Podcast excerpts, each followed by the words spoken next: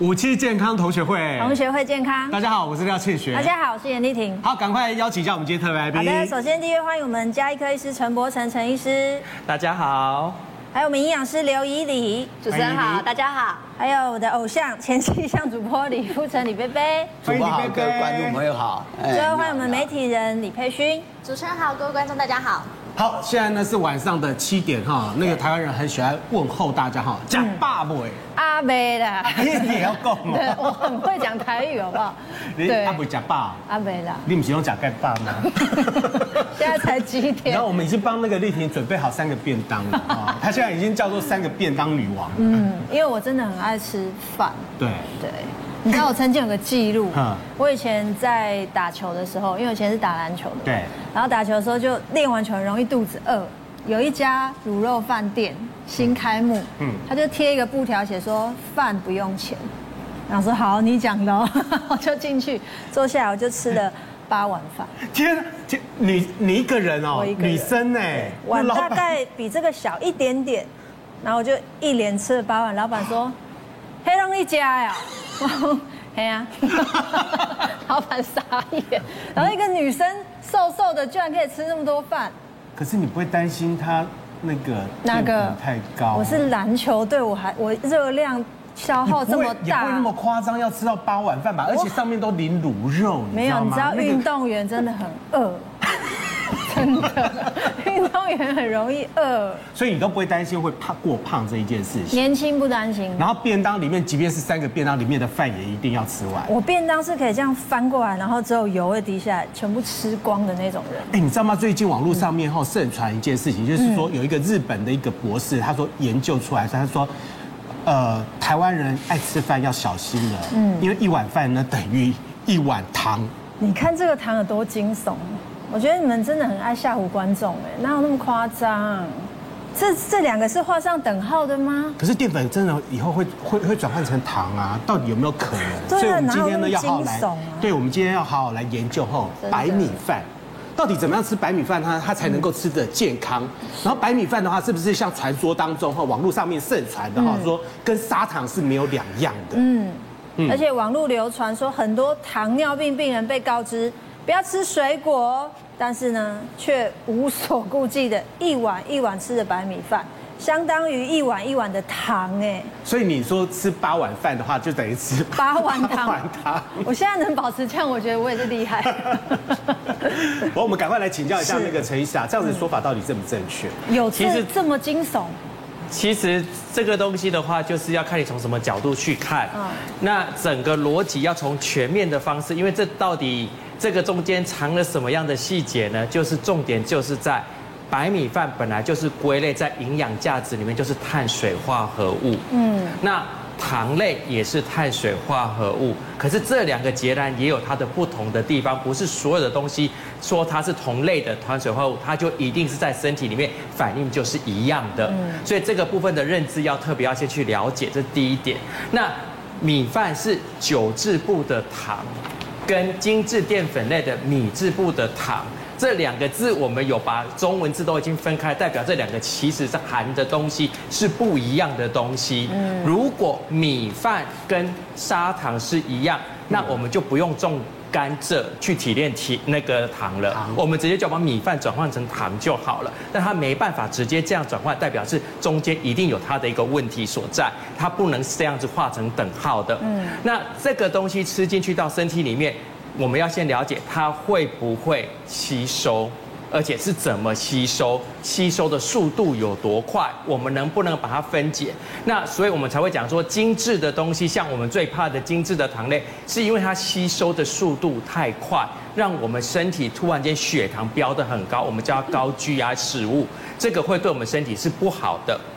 可是米饭类的东西，或精致一点的米饭类的东西，它进到身体里面来的话，它还是要经过重重的把关，它才有办法分解到我们要的糖类，才能够到身体里面去。所以我们在糖尿病的治疗，我们其实有一个药物是专门抑制糖类的吸收。嗯，所以不一定说这个东西人体就一定会吸收，没只要糖类没有进到身体，它也不会导致血糖高。它也不会导致糖尿病的风险的这个部分。问一下那个以里啦哈，那刚老那个医师有特别讲到哈，就是白色跟褐色，嗯，它当中到底有什么样的差异？以热量来讲的话，同样重量情况之下，比如说他刚刚提到一碗白饭嘛，一碗白饭平均大概两百克的重量，它的热量是两百八十大卡。那如果一碗砂糖的话，两百克，它的热量是八百大卡，所以是不一样的哦。所以你不能把白饭污名化了，嗯、就是说这样子其实是不一样。所以它那个只是一个形容概念，就是它们都是精致的淀粉，会让血糖上升这样。可是以热量来看，它是有差的。第二个就是说白饭呢，它为什么会热量比较低呢？因为它里面除了碳水化合物之外，它还有两个元素，一个是它里面有少量的蛋白质。然后另外还有就是有一些好的淀粉，比如说刚庆学哥提到的褐色淀粉里面，像糙米，然后像我们的这个全麦吐司，嗯，然后另外还有荞麦面，甚至有一些它带有这个鲜。比较古早的那种小麦淀粉做的意大利面，这个是属于褐色的淀粉，它里面的膳食纤维比白米来的高很多，大概平均有时候都高到十倍以上。嗯，所以你不能够说吃饭它就是跟吃砂糖一样，那是不一样的。白米饭它还是在我们临床上在应用，还是它有它应用的点呐？比如说第一个，如果家里已经有糖尿病人，他老人家牙口不好，那你硬要叫他吃这些比较硬的东西，糙米饭，他会觉得。很痛苦，哦，那反而他不吃，然后血糖会下降，会影响到他的这个血糖的波动，所以我们会建议他说，刚刚陈医师提到白米饭里面要加什么？加两个东西，一个是加蔬菜，一个是加豆类。那蔬菜里面它有膳食纤维，豆类里面有膳食纤维跟蛋白质，它就可以让你的这一餐的血糖稳定，所以它就可以好好的享用它的白米饭，但是它要控制它的量。好，第二个就是消化不良的，比如说像如果有时候人难免会，比如说。拉肚子啊，胀气啊，对啊，或者容易胀气。对，其实丽婷提到很容易胀气的人，其实他吃糙米或是高纤的，他也会不舒服。嗯、那这时候其实他三餐里面有一餐吃白米饭也 OK。第三个就是在做一些检查，比如说你做大肠镜检查，或是有些人。他在开刀完，开那种肠胃道、消化道完之后的刀，那可能在这一两天，他必须要采用低纤维的饮食、低渣饮食，那他就很适合白米饭呐。好，所以我们不能说把白米饭归类成跟所谓的白砂糖一样，这这是错误的。那当然，我们鼓励就是说，我们会希望说，现在是白米饭跟糙米可以用一比一的比例。先让我们适应这个所谓的高纤的这个感觉，那对身体来讲确实是可以稳定血糖的。好，所以我们这个桌面上这些属于褐色的碳水化合物，它有碳水，它就有所谓的淀粉，然后有所谓的好的蛋白质来源，另外还有高纤。好，所以如果你可以接受，我觉得这个是比较好的选择。那请问以里，如果是以小朋友来说，他是可以都吃糙米饭吗？可以啊，最好都是白米。其实糙其实糙米饭它反而它的蛋白质跟膳食纤维比白米饭来讲，因为它们是同一类的嘛，但是它比白米饭来讲还比较高。所以以小以小朋友来讲，如果他从小训练可以吃糙米饭，是一个很好的饮食习惯。嗯，好，孩子们，今晚就是糙米饭。我很多人。你你知道那个餐厅现在他为了讲究健康，他会让你选择。对啊。你要选糙米饭或者是白米饭。还有红藜米。对，红藜米。像鼎泰丰就会，比如说你要炒饭的话，你要炒糙米饭或者是白米饭。对。我都还是一样选白米饭啊，因为没有有的选我会选糙米。真的吗？对啊，因为自己要用糙米会。多一个程序，对，那外面人帮你煮好就吃啊。可是糙米饭的话呢，它吃起来的话呢，就稍微比较偏硬一点，它的感口感的话好像就没有。你看陈医师都一直点头了，糙米饭的话就不会那么好。喜欢那个口感硬一点的，有些人喜欢口感软一点的，那跟你的习惯是非常有习惯，对，呃，有相关。因为在意大利，你知道他们有些饭，它里面中间其实是没有熟的，嗯，它有点咬劲的，对对，硬度的，那是他们的一个习惯，所以反而有些这样子的一个呃所谓的中间比较硬一点的，它的那个形态的选。选择的米的不同的种类也是不一样，嗯所以其实是个人的习惯。所以我们刚刚以里有讲的，就是说，你就从小时候跟他训练，如果他肯吃的话，他习惯这样子的方式的话，那其实对他来讲，未来的健康方面，他自己会选择更健康的食材。很好，就是今天的，就是今天。但是有些人他不喜欢变胖，对，他就会去挑。那我还是要吃饱啊，那我不要白饭，我吃蒟蒻可以了吧？哎，还还有还有一种现在叫做那个蒟蒻米，一个是蒟蒻米，另外一个是叫做花椰菜米，对，花椰菜米，对。以你那样吃代替是可以，可以的吗？健康有没有疑虑？好，呃，我因为现代人其实怕胖嘛，所以怕有一个就饮食方法叫做所谓的低碳水化合物的方法。嗯，那确实我们可以在三餐里面用一餐来做一些，就是把淀粉稍微减少，但是因为淀粉减少它会饿，所以就开始有一些蒟蒻哦，菊络加进来，那它可以增加膳食纤维。所以如果你在三餐里面有一餐用这样取代是可以的。然后另外刚刚提到的花椰菜米，其实花椰菜米呢为什么会有这么流行哦？因为花椰菜米它做成碎碎的，看起来像白米，嗯，然后它又是蔬菜，所以它的热量是非常非常的低的。哦，所以现在很流行。那当然，如果你要减肥，或是你想要稍微控制血糖，那我们可以用一餐，就是说来取代这个，把白饭取代成花椰菜米、蒟蒻米，甚至于我之前我我在叫那个外送，我还有叫过菇菇米，就是把那个。就是综合的像菇菇类，对，就是那个杏鲍菇，然后他把它切成，也是因为杏鲍菇也是白色的嘛，对，切成很细很细，然后下去就是简单烹调，然后它也是蔬菜，所以现在很多的变形版的，就是有点像我们在讲伪淀粉、伪装的淀粉，对。那我觉得，如果你要减肥，你可以一餐取代，但是要特别注意，就是有的人他太偏激了，比如说他三餐他都吃蒟蒻，或者是三餐他都吃这种所所谓的这个花椰菜米或者是蒟蒻蒟蒻米，那会产生一个问题哦，就是说它的碳水化合物不够。那碳水化合物不够呢，第一个会造成所谓的精神不好，就是说你会比较容易疲劳。第二个，我刚刚提到所谓这些米饭类的，它还是有蛋白质哦。我说你不要小忽略了这个蛋白质。我们一碗饭啊，一碗饭里面它有八克的蛋白质，那代表什么？其实一碗饭里面八克蛋白质，代表它是接近一颗蛋的蛋白质的量哦。嗯。哦，所以它其实是我们人体必须要得要摄取到的。嗯。那你把它转换成菊糯米，那它就没有蛋白质的来源，就不够了哈。嗯所以反而我建议就是说，适度的淀粉，你可以采取低碳水化合物的饮食方式，但是必须得要有碳水化合物，就是必须得要米饭。对。而且米饭在我们体内，除了让你有精神之外，让你头脑清醒，比较不容易发飙之外，你看那个没吃饭的，没吃饭的很容易就是迁怒同事，你知道吗？到了下午的时候，情绪容易失控。对对对，如果主管在做那个没有没有碳水化合物的减肥法，他脾气都会比较暴躁。对。对，因为你没有你没有糖分进来，你血糖就会很比较低嘛。你们会饿到生气耶？我会，我也会。我明白那种感觉。我自己都很难理解说，呃，不吃饭，然后用蒟蒻下去替代，或者是用那个什么白花椰菜米，他又想要有饱足感，又怕。可是他这样子吃起来的话，根本都不会不会有饱足的感觉。我问一下李贝贝，李贝贝用蒟蒻跟那个那个叫做什么？花椰菜，花椰菜米啊，下去替代的话，当你主食，你 OK 吗？呃，不可能。李贝贝，你很会做菜，我听说。我很会做菜。你还是会吃白饭吗？我也很会吃饭。嗯。但我我吃饭吃的很少。哦。我从小就没有说是吃过超过一碗饭的量。哇。我从年轻就开始。就每餐大概一碗，所以李贝贝，你刚你刚刚听我吃八碗，有没有觉得我很过分？不会不会，这个人的个人体质的关系。我现在吃饭大概只吃小半碗，哦，一天吃两餐，早餐吃一次，吃的多一点，嗯，中餐吃一次，晚餐就不吃。哦，好，所以你晚上都不吃饭，还是不吃淀粉？也不吃淀粉，也不吃水果，就喝一点水，喝一点牛奶。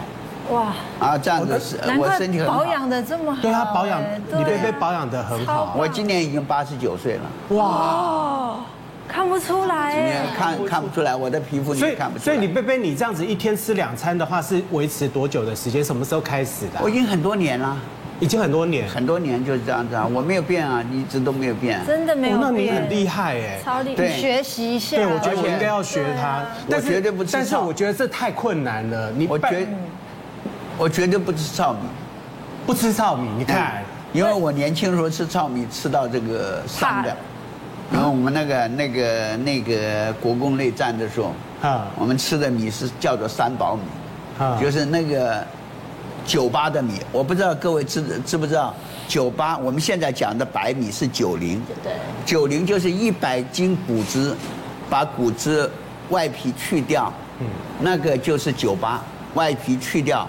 就一百斤变成九十八斤，然后再去掉精制以后，现在我们吃的白米是九零的，你这里的糙米大概是九六的，就是一百公斤变成九十六公斤，因为它还带有麸皮，啊，这个这个米，所以我们那时候吃吃糙米已经吃到这个伤掉了，啊，所以我不吃白呃不吃糙米。我老婆在的时候，她要吃糙米，我说你吃，我不吃。你别别坚持要吃白米，坚持要吃白米。可是有些人吃白饭，他就怕变胖，所以他减肥的时候，他就觉得我只要都不碰，我一定会瘦。殊不知你就受不了。佩君，很多女生在瘦身的时候啊，包括我自己都不敢吃白饭，所以我之前啊，像我们家小朋友，我就是控制白饭、白饭或者是淀粉类，我要在前面两餐，早餐跟午餐把它吃完，我晚餐就不吃饭。结果呢，我小孩就说。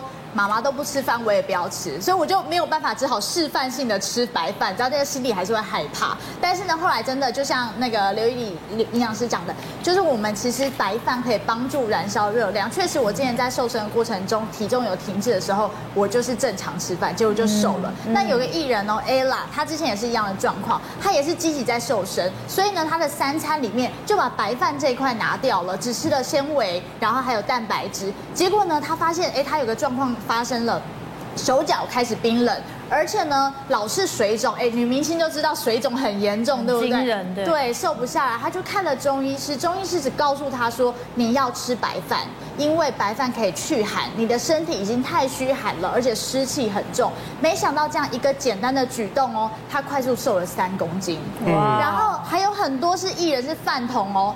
比如说像台语剧演员曾婉婷，她是餐餐都要有饭，但是就是刚刚讲的比例的问题，她控制在二十趴左右。可是像我们这种无法控制的饭桶怎么办？之前厨主厨就有教我，其实有一道料理大家可以学学，就是上海菜饭。这个上海菜饭呢，就是用冰过冷掉的饭，然后呢搭配青菜。膳食纤维或是五谷杂粮，各种你喜欢吃的青菜，比如说像我就很喜欢毛豆，我就把它加进去，变成一个上海菜饭。那这样这样一锅里面呢，有菜有饭，那其实营养都是很均衡的，而且可以帮助你摄取到各各式各样的营养，而且还会有饱足感。所以这个方法其实我是觉得还不错。还有爱吃淀粉艺人还有谁？郑秀文 Sammy，她很瘦，对，对不对？对她超爱吃饭，可是她就有说，她要吃饭，她吃冷饭，再来是她热爱吃地瓜，她也会是把它冰起来。然后变成让淀粉变成抗性淀粉，其实也可以帮助瘦身。哦，哎，刚刚那个那个呃，佩勋刚刚讲到了一个重点哈，我不知道那个到底算不算是，算不算是呃最重要的一个地方哈，就是他呢是把饭呢放冷了以后，再下去炒或者再下下去做了哈，然后里面会产生一个抗性淀粉哈。我们来看一下哈，呃，吃饭最厉害的国家呢，其实应该就是日本了哈。日本你看哦，他们连。你一般在外面卖的便当啊，你买回来都是冷的饭。嗯，你吃的那个火车的便当呢，也一样都是冷的便当。我想说，怎么样吃都不会吃到那个热的便当。为什么？因为日本人他们直接研究，他说吃冷饭呢比较不会变胖，而且呢还能改善便秘。是。那这是一个日本医学博士呢，池谷米郎他说的哈。对。碳水化合物加热后放凉，嗯，部分的淀粉就会转换成比较难消化的。抗性淀粉，对，较不易囤积脂肪，还有改善便秘的效果。而且日本经济新闻呢，他们调查也呃发现哈，就是说米饭摄取量比较多的一个女学生哦，像丽婷这样子哈，比较没有便秘的困扰，而且呢，而且饭呢如果放凉之后哈。它呃难消化的一个抗性淀粉呢，抗性淀粉呢会增加，而且呢可以帮助那个清洁肠胃道哈。那个怡里一直点头哈，真的真的有这样子的一个说法，是不是？那饭要把它放凉。但怡里如果放凉之后，我再去做炒饭，跟我没我从一开始的饭去做炒饭，放凉那还是热量比较低，对不对？对。其实呃，从日本的习惯来讲，因为他们有讲都吃冷饭嘛。刚庆学哥有讲，不管他们嗯、呃，比如说像有时候做成山药的那个面也都是冷冷的，对不对？上面的淀粉其实都是冷的。那所谓抗性淀粉，就是说，当你的淀粉拿去冰过之后，它淀粉会呈现一个状况，叫做老化。嗯。那老化它老化多少？大概平均三十 percent。所以简单讲，就是说这些老化的淀粉，它在我们的消化道，它比较难消化吸收。所以它就会影响到热量的吸收。所以一碗饭如果是两百八十大卡，它经过冰过之后，然后你把它做成，比如说像刚佩勋讲的冰寿司，好冰的那种寿司，或是冷饭，还没有加热哦，它会打七折，好，所以一一碗饭两百八十大卡打七折，大概就是一百九十六大卡。但是如果刚刚其实你提到丽婷提到说，如果你是像我们台湾人不太喜欢吃冷饭嘛，对，就是想要再加热，那你把饭拿去冰了之后，然后再拿出来再炒下去加热或是微波，它打八折。哦，好，所以其实它中间还是有有折扣的，就是说还是可以减少热量，只是因为它拿去加热之后，它淀粉又回春了，就是等于是它的老化淀粉又稍微再回来一点点，然后有一些还是，但是会减少，对，它会减少两成，对，大概是减少两成的吸收。那我能不能？加热以后再回冰，再 加热再回冰。忙什么？这样这样可能会有，会不会减少更多？那个反反复复白饭太多顿，可能会有食物中毒的危险。对，但是白饭，那白饭如果回冰了以后呢？我把它做炒饭，OK？OK OK，所以那我把它做呃做稀饭呢也 OK。其实如果是糊化之后的，它那个 GI 值会变高，反而它比较不好。哦，所以反而你可能加热之后，你可能做成像刚提到的炒饭啊，或者是说做成就是一般的饭，那其实它就打八折。但最好的是什么？就是真的就是像日本人吃的抗性淀粉，它拿去冰了之后，它可能就是做成寿司，或是你夏天要减肥，你可以吃一些寿司饭啊，像我们去吃回转寿司有没有？它不是那个饭是冷的吗？冷的。那个就是打了七折，然后。如果你要减肥，其实你夏天你也可以把地瓜、马铃薯先蒸好，嗯，然后拿去冷藏去放，然后你你夏天吃冰的地瓜跟马铃薯，它也是会打七折的热量。所以也是减肥很好的碳水化合物的来源，真的，所以不能吃热的，热的就会冰地瓜，你就直接吃冰的就好了。其实蛮好吃，蛮好吃，蛮好吃的。所以不要再把它加热过吗？对，就是吃凉凉的，当然是煮熟放冰箱。哎，可是你知道吗？你知道放凉的过程的话呢，也会很担心呐，就是一般的。妈妈们，他们就是直接在家里面呢，就直接把它放凉。对。可是放凉以后的话，它可能会出现一些一些问题，细菌之类的。对，真的，像我们现在啊，发现冷饭的好之后，大家都爱吃冷饭。不过还是要提醒大家，虽然热量吼少了一点点，但是中毒的风险就会提高。像之前在美国啊，有一位妇女，她就到了中国餐厅去吃炒饭。大家知道炒饭要好吃要怎么样？要用隔夜饭，冰过的饭炒出来才会粒粒分明，对不对？没想到他吃完这个炒饭之后呢，竟然会有呕吐的现象发生，而且还呼吸困难，哇！一送医院，然后在加护病房躺了八天，最后才发现呢，原来还是仙人杆菌中毒。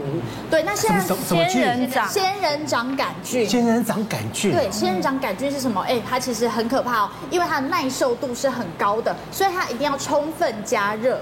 充分加热之外呢，它会形成孢子。这个孢子呢，它会在空气中飘来飘去，粘附到了食物上。然后呢，这个食物呢还不会有腐败的味道。所以很多人会想说，哎，我超生了不要吃，对不对？问题是你粘附到这个仙人掌杆菌，它是不会有任何的味道，你吃起来是一样，所以很容易让人家忽略，就会有这个中毒的状况产产生哦。所以要提醒大家，在想要吃冷饭是没有问题，但是呢，会有个米饭的保存数。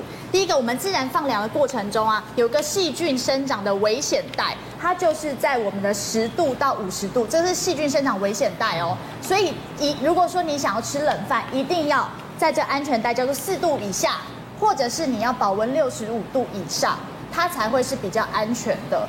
不管你怎么样，你食物煮完之后，你真的吃不完，你要把它做一个变化的话，你真的要懂得怎么样去做一个保存的一个动作。所以刚才我们讲的那两个温度，一个是要在六十五之上，一个是要在低温，这中间是非常危险的一个地带。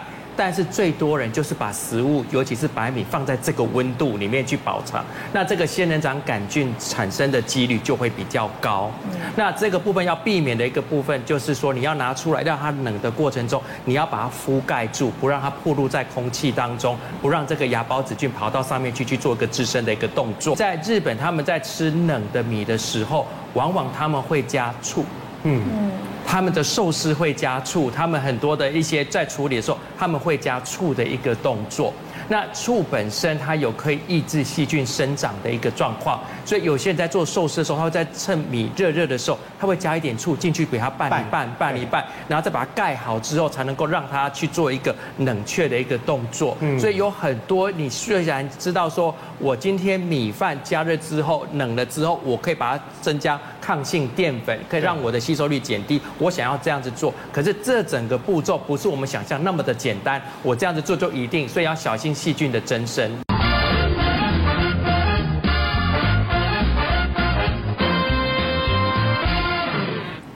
欢迎回到五期健康同学会。好，刚刚我们有特别聊到哈，李贝贝最近传出来说他有那个失智的状况。状况，我不相信。你不相信？不相信。我们待会来问一下那个李贝贝到底发生了什么事情哈。不过呢，在开始之前的话呢，我先考那个丽婷一件事情哈。我们现在呢，呃，这个前面的话呢，我这边有一个道具哈，里面的话呢，放了五十块，总共有五枚。好。十块钱有二十枚。五块钱有二十枚，嗯，一元呢有二十枚。那好，我问你要干嘛？五十枚，五十块有几枚？五枚。哎，你答对了，这 不是刚刚才念完吗？有有什么好？不过这如果记忆力不好的话，马上会忘记哦。但是我不是要考你这个哈。哦。好，我现在要考你一件事情哈，你不能看哦，哈，不能看。嗯。我们假装哈，你自己是在那个呃掏口袋里面的钱。嗯哼。那这一把钱呢，全部放在你口袋里面，所以你不能看哦。好。好，麻烦你呢，把这个钱呢，呃，拿出七十六块。七十六块。对，七十六块。我觉得这应该考不到立体，因为这样会不会会不会？你的手就知道一定会胡牌的，好像有点难度哦。没有，因为那个五元跟一元蛮像的。对。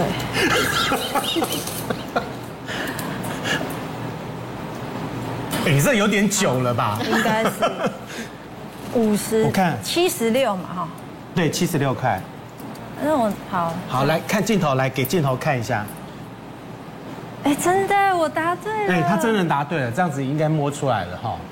我刚刚没有看哦。好，所以很厉害啊！这样子是摸得出来的啊。所以，可是我觉得指尖运动。可是对，但是这这其实一般应该是考说你一般要记脑力，说我拿了多少这样子啦哈。然后一边你还要自己下去算哈。但是你很有可能你会忘记，嗯，你有可能你就算到一半的时候会忘记哈。那我问一下那个陈医师，就是。健忘跟失智到底有没有关系？好难分。其实这两个有关系，又没有完全的关系。但是在做这个之前，我们一样也来做一个小测试，好不好？好。所以测试大家，因为大家的记忆都非常的好，所以我们做一个进阶版的。一般的失智，我们会给他三个可能形容词，或者是三件东西让他去记。嗯。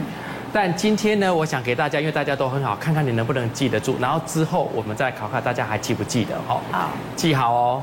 第一件事情就是方形的房子，嗯，圆形的车子，嗯，三角形的椅子，好，就记这样。那今天就先跟大家再去继续讲下去。健忘跟失智两个其实有相同的地方，跟没有相同的地方。你刚刚讲什么？我已经讲到那三点，有记住了吧？我我跟你讲，你怎么这样为难你？我们没有办法听你后面讲的话，我们一直在想那个东西，我已经忘记了。你赶快，你后面还要讲什么？快点，加快你的速度好吗？不要忘了。所以刚刚已经跟大家讲的那个部分，你就把它记住。那最主要现在今天要跟大家讲的就是说，因为失智里面的话，第一个很大的重点，大家一听到失智就是跟你的记忆有相关，所以就会讲说你的短暂记忆到底会不会出问题。嗯，所以我刚刚跟你讲的东西，你应该要记得住，你才不会出现短暂记忆的问题。因为失智人会出现一个很大的特色。就是他遥远很久很久以前的事情，他记得非常的清楚。嗯，最近才刚发生的事情，他可能就会忘记了。那这个部分呢，跟健忘有一点不大一样的地方是在哪里呢？是健忘，它会出现说，哎，我短暂的记可能短时间内我可能记不起来。嗯，可是过没多久，哎，我记起来了，而且我知道有这一件事情，然后我会觉得说，啊，可能当下我怎么样的情况没有在注意，没有没有花点时间去了解，所以我。没有把这个东西给记住，嗯，但失智是不一样的，失智的健忘是变成是说他真的忘记这件事情，嗯，他不会想起有这一件事情，嗯，然后当别人从旁边来讲说有这一件事情的时候，他说根本没有，你在骗我，所以就算再远再近他都忘了，他呃圆他会记得以前的故事，现在刚刚发生的事情，他可能就已经忘记了。那所以你当去提醒他的时候，他会很生气的跟你说，根本没有这件事情，因为在失智里面还会多一个情绪上面的波动，嗯，跟我们所谓的健忘不一样，健忘不一定会出现。那这个部分的情绪就有可能会是一个比较无法控制的一个状况。那如果你的健忘是可以让你想起来，你觉得是 OK 的，那这个不是实质的问题。嗯。但是如果这一件事情让你忘记了，但是你想不起来，别人告诉你。你还是不记得有这一件事情的时候，那有可能这个部分要稍微去注意一下。我我我比较案例啦，我之前碰过一个病人，他是带他妈妈来，那他他也觉得他妈妈有就是轻微的失智，原因是什么？因为他妈妈以前是在菜市场，他是卖那种腌制菜的。对。那你腌制菜早上起来要做腌菜嘛？那腌菜的步骤他会很清楚，那是他妈妈的强项嘛？就是你今天菜洗好弄完，你要加盐呐。可是他发现奇怪，他妈妈怎么这阵子他的腌制菜都很甜？就是他原本会做的事情，原本例行性会做的事情，你忽然不会做了。他妈妈就是做泡菜，他发现观察他妈妈在做菜的时候，奇怪，他怎么原本在做菜应该要加加盐的，他妈妈忽然加到加糖，嗯，然后就不知就是不知道自己就是发生这些事情。对，所以你要真的注意家里长辈，如果原本就是他会做的，他的工作上他会做的，但他忽然不会做了。他有回过头去问他妈妈吗？有，但是他妈妈就是觉得，哎。到你忘记那个步骤要加盐还是加糖，嗯，所以他就会觉得啊，好像是糖吧，他就加糖。哦，对，是，可是他已经做了三十几年的泡菜，他怎么会忘记这个步骤是要加什么？我现在应该是要加加所谓盐才对啊。现在比较在意的是陈医师什么时候要问那个问题。等一下，时间到了之后，我会再问大家那个。帮庆学哥了解，怕他忘记。你现在还在想这个事情？但是刚刚以理讲到一个重点，因为李贝贝，您好像就是因为忽然发生了一个迷失方向。对，刚才刚才医师所讲的，我会记得最久的，甚至我现在可以记到我。六七岁的事情都记得很清楚，哇！甚至于我可以回溯到五岁，我都可以记得很清楚。哇，好强哦！对，但是我现在会忘记最新的。真的？那你还记得有人提示的话，我还是可以 可以点可以记得到。像他刚才讲的方形的方形的房子、圆形的屋子、三角形的什么东西啊，我可以记到。嗯，这个叫认知。这跟失智是没有关系的。嗯，失智就是你暂时的这个，就是你在刚刚发生的这一段时间是一个空白，完全空白，完全想不起来那一段时间是什么东西。比方说，我有一天去要到邮局去，邮局从我家出门，然后左转。就到邮局了，嗯，结果我无意识的就一直在往前走，但是我也会躲避车子，也会知道在靠路边走，也会走人行道，完全没有什么差别，对。但是这段时间我走出去，哎，突然走远了，走到另外一个巷子来，哎，我说忽然我怎么会走到这里来？我要干什么？突然想不起来了，嗯，哦。后来想起来，哦，要去邮局，那我怎么会走到这里来呢？嗯，这段时间的所有的东西，完全到现在为止我都想不起来，那是一个什么样的状况之下，我变成这个样子，完全无意识。但是你对路上的车子你会让，你对这红绿灯你会停，嗯，因为我还经过一个红绿灯，所有东西都是按照这一般的正常在走。但是，你忘记了前面一段，完全记不起来。所以李贝贝，你是只有那一次而已吗？就是那次站在路口那一次你，你你你有你有被吓到就对。有被吓到，嗯，我又被吓到，然后我就去找医生去，呃，去问，他就给我先做了一个核磁共振，嗯，现在结果还没有出来，嗯，然后呃，最近还要做一个认知认知检查，就是刚才你讲的。啊，方形、圆形和三角形，嗯，这是一个，这是一个过程。像，哎，我都可以记到啊，不算是认知，认知上不算是有问题。但是我那个过程是我吓到，啊，我吓到，然然后我就是一般的老年人，所以会失智，他没有去注意，因为他是渐进的。你这是可以，我的我的想法，他是没有办法预防，但是它可以减缓。对，就是我做很多阳光的工作，因为我我所以有这种现象发生，因为我我在我的开头就写了，因为老老伴儿走掉，再加上两年的这个闭关，让人忧郁，嗯，让人这个自闭，让人不开心，这些都是导致我相信是狮子可以防备的话，就你开心。开心就可以让一切东西都，都可以这个，呃，可以比较好。对。所以我现在就是说，希望能够走出来。对。过去两年，我不但是不出门，连电视台的邀约我都不参加。嗯。很多我都不参加。我呃呃访问啊什么我都，就是自己天天闷到屋子里头。嗯。我一个礼拜。不出门，只有礼拜六去菜场买一点菜，然后可以维持一个星期，嗯，可以坐到椅子上一天不动，一天不动啊，就坐在椅子上面。那你不会去早上或者是中午的下午的时候去公园什么走一走这样？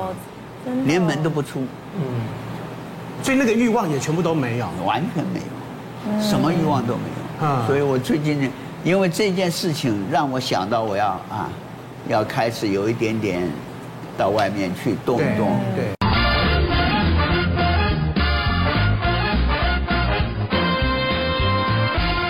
像李贝贝这样子的话呢，他是短暂性的那个所谓的健，我觉得他看起来好像健忘了，以后只是忘记说，我我们年轻人其实也会经常这样，走到十字路口以后，哎哎，我到底起不来冲啊，对不对？我到底要来干？有时候真的，有时候也会是这样子啊。那李贝贝他到底是属于？呃，失智的前期的症状，还是说他只是稍微的老人退化了一点这样子？失智本身，它在这个呃认知上面，或者是在所谓的那个记忆上面，它有它的比较特别的独特性的一个地方在，而且它会继续的恶化下去。健忘是反反复复要看当下的一个情形，所以我们在判读，比如说你走进来我们的诊间，就说哦，我最近健忘的。比较明显，或者最近忘记忘东忘西的比较多，我们就会先去了解到底这一段时间你发生了什么事情。那这些事情有可能是你环境周遭导致的，有可能你身体出现疾病上面的一些不舒服导致的，有可能是因为你刚刚所说的饮食上面不均衡所导致的，这些都有可能会让你的整个脑部的运转在短时间内宕机的一个情形。那在这个情况，我们要把一一的排出来，才能说你是不是这个部分的所谓的失智的这一块。所以李贝贝刚才讲的，它比较特殊的地方是它有一个情绪上面的忧郁的，会有一个退缩的一个部分。那其实我们发现有很多在创伤后症候群，他会很想要忘掉那时候的创伤的记忆。跟回忆会有短暂的失忆的一个状况，所以有些人车祸或出现一些创伤的情况之下，或者另外一半走的时候，那这个很痛苦的感觉的时候的那一段时间，很多人会出现一些不知道在做什么的一个情况，因为在那一个情况，很多人就讲说他好像行尸在走路，根本搞不清楚他在做什么，他根本没有心思在他自己的人生的上面，所以那一段时间的记忆变得非常的模糊。也搞不清楚发生什么事，那但是在那一段时间，我们不能说他失智了，嗯，他因为情绪上面创伤后症候群所导致的一个问题，或者我们刚刚所说的，脑部最需要的是碳水化合物、淀粉类的东西，但是你在减重的过程中，你就是吃了，比如说你就进行生酮饮食好了，完全不吃淀粉，那这些我们也常常遇到在我们的诊间里面，他会就是常常进来就说年轻人。但是为什么最近忘东忘西？因为脑部基本上不活，他就是进行了所谓的呃，他没有淀粉类的饮食，然后他头脑就突然就就宕机，然后就想不出来我每天该做的事情，哎，怎么我现在下一步要做什么？我已经走到这里，哎，我为什么会走到这里？啊，我钥匙放哪里？哎，我刚刚等一下做什么？我我刚才走去厨房好像拿个东西，我就走出来了，哎，怎么都没有拿到？对，这些东西有可能就是在短时间内，有可能你的。可能缺乏糖类的东西，脑部不运转。失智的这一块，它不外乎有六成是跟阿兹海默这个遗传相关的，所谓的那个淀粉类淀粉呃脑部发炎沉着在脑部，导致脑部的一个呃退化的一个状况，跟四成所有可能是其他的原因，包含血管性失智，比如说三高导致的中风的问题的。那这个四成其实是可预防的。那这个部分你到底是不是落在这里面？那这个常常我们遇到也有很多的，在这个四成里面会导致这个失智的是喝酒，喝酒啊，喝酒，喝酒也会导致在这个四层里面的失智的一个很重要的原因。喝酒会导致脑部的一个病变跟退化，我们叫酒精性病变。嗯，肝脏发炎的话也会导致肝脑病变。所以有很多的身体的变化，它也会导致这个失智，并不代表一定是阿兹海默症。哎，它有没有一个范围，就是说几岁到几岁的人，他可能会比较容易碰到失智的问题？没有，我跟你说，现在年龄层直接下降。对，真的吗？对，因为三十岁以后，人体器官就开始慢慢往退化了，已经不可能再往上。然后听说最近有一个，我四十岁就确诊，啊，就是我本人的岁数。然后因为我奶奶失智症走的，对，她长呃大概有十年的时间，所以我就有点担心，你知道吗？你你会担心自己也有可能会，也会担心我的父亲哦，对，因为是我们是同一个血脉的，就是想说，这样到底有没有可能是遗传？因为其实老实说，我们遇到很多的失智在年轻人上面，不外乎就是刚才那个四成的原因，一车祸。脑部骑摩托车撞击很多次之后，脑部的一个受损，这是我们最常见在二十几岁、三十几岁就会出现的。那少数的会有些女生在生产的过程中大量出血，导致脑部的变化，就血管性的相关的原因导致的，做到三十几岁就有可能会出现的一些变化的一个情况。那当然也有一些所谓的。喝酒、酗酒的这个部分的情况也会出现。那当然，我们知道这些东西出现之后，它是不可逆的，所以整个脑部就会往下走。但是失智不是只有。记忆的问题，它有很多其他的合并的相关的问题会出现。对这些状况，你就一定要慢慢的一一的去了解。其实我自己都还蛮担心的，因为我其实觉得四十岁以后，确实那个脑脑力的记忆力，我不知道那是健忘还是怎样。我甚至可以拿着那个手机啊，我都自己觉得说，我自己可能以后应该也会失智哦。拿着手机在找手机，你知道吗？这种好长哦，说我的手机呢？我的这个比拿着戴着眼镜找眼镜问题还大，还有一个重量，还会拿着那个遥控器拿过来，喂，叫等我这样子哦。佩勋，你会不会这样？你应该差不多了。我觉得妈妈妈妈有时候很忙，真的会。妈妈有时候真的太累，你会抱着小孩找小孩，你知道吗？那个有点离谱，那真的。但是呢，确实刚刚有讲到年轻型的失智症，其实真的在台湾比例还是有的。在二零一七年，其实就一点二万人是年轻型的失智症。刚刚丽萍有讲到说，哎，四十岁有个设计师，他就发现他有一点点状况，可能就他一开始有点健忘。或者是哎，开会的内容不不记得了，或是跟人家约好了，结果他没有赴约，这只是一开始，他也觉得哦，我可能只是一时忘记了健忘，结果到后面他开始情绪有点转变，开始怀疑先生是不是外遇，然后导致他的婚姻触礁，然后呢，到最后他已经开始连遥控器都不知道怎么用，连筷子都不知道怎么拿，在那个时候才发现原来他是年轻型的失智症。啊，那已经其实很严重了，筷子都不会拿，所以这就是问题所在。吗？失智会到这种程度，就是筷子会忘记，就是认知会有问题。我为了为了自己的这个事情，我去上网去找一些资料，去跟一些我曾经接触的老年人，他们有失智症的状况，有有这种就是脑神经科的呃看病的记录，我就去回想他们的一些状况，部分。状况是最早就是疑心症，嗯，哦，啊，就是怀疑人家拿了他的钱，对，怀疑人家在他后面讲小话，啊，你们两个在讲话，就说哎呀他在讲我，嗯，就是这个是第一个会会展现出来的，还好我现在没有这个，啊，第二个就会，呃，就会到处找东西，对，明明是这个，呃，他说。比如说我妈妈那个时候，她说一千块钱丢掉了，实际上她钱没有丢掉，嗯，她就认为她丢掉了一千块钱，到处去找，啊，认为是这个人拿了，那个人拿了，嗯，她就是这个就是失智的开始，嗯，所以不是说像我现在所所担心的，就是因为我在那一段时间突然空白，突然空白，这个这个是很恐怖，你知道吗？你当时当时你的你的发现的时候，你觉得，哎，我怎么这段时间，我事后怎么想都想不起来，就宕机了，宕机了啊！我的记忆力非常好，我年轻的时候没有电话簿，没有电话号码，你给我讲任何一个人。只要你讲他的名字，我就知道他电话。嗯，你说他的电话，我就可以还知道这个电话是哪一个人的。哇，嗯嗯，我年轻的时候非记忆力非常好，每一个台风，每一个哪一年有什么天气现象发生，我完全不会忘记。嗯，对啊。那现在呢，就是这好离奇哦，忘记这个记忆力会下降，这是。那年纪大了是必然的现象。那李杯，李杯来回答一下刚陈医师那个问题，你还记得吗？我觉得这个时间也差不多了，我们要不要把我刚刚问的三个东西大家写下来？然后呢，我们来考考大家。到底还记不记得我刚刚讲的那三样东西？怎么办？我还记得哎，怎么办？我李杯杯，你不能偷抄我的哦，我先解答好了。我没有抄你的。李杯才不屑抄你，你一副就是会错的脸。佩君，你先。